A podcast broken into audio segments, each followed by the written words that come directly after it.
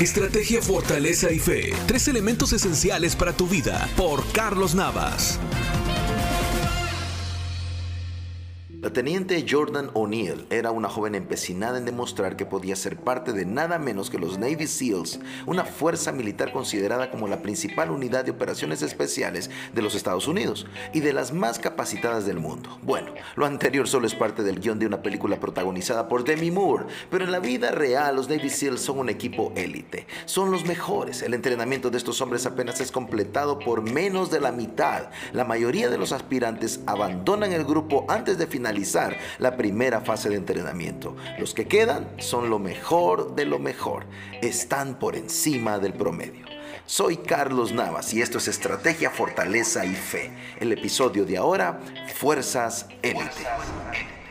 Hay maneras de vivir Puedes hacerlo con la ley del mínimo esfuerzo o lo que llamo en modo de supervivencia. Lo suficiente para mantenerte respirando y viviendo. Es una vida promedio. Otros vivirán por debajo de esto. Sus expectativas son pobres y ni siquiera sobreviven. Ellos pierden, no crecen ni cosechan. Nunca cosecharán. Es difícil cosechar en modo de supervivencia. Debajo de eso, imposible. Impulsa tu vida, evalúa tus talentos, aclara tus propósitos, da más de lo que se espera. Vive al máximo. Hay quien se pasa el día pensando en descansar. La mediocridad es un fétido olor que envenena la vida. Tú debes vivir por encima del promedio y para eso debes rendir más allá del promedio.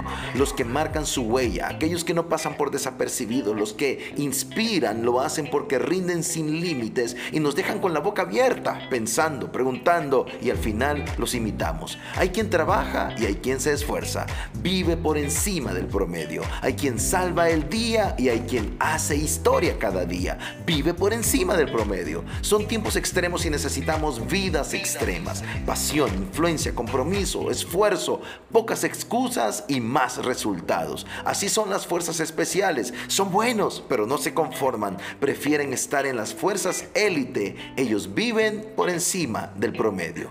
A uno de esos grupos en el Antiguo Testamento les llamaban los valientes de David. Eran guerreros, a ganar y conquistar. Acostumbraron a su nación a celebrar, salían a pelear y regresaban más grandes. Eran los valientes de David y aún entre ellos destacaron tres. Su historia está en el segundo libro de Samuel, capítulo 23. Ellos estaban por encima del promedio y ese tipo de personas serán recordados siempre.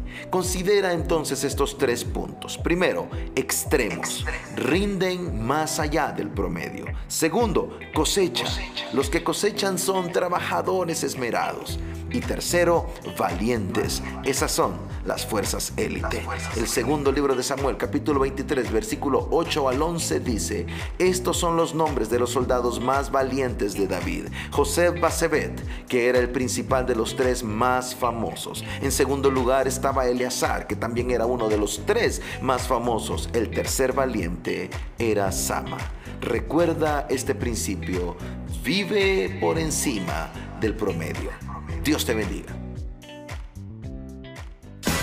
Esto fue Estrategia, Fortaleza y Fe, tres elementos esenciales para tu vida, por Carlos Navas.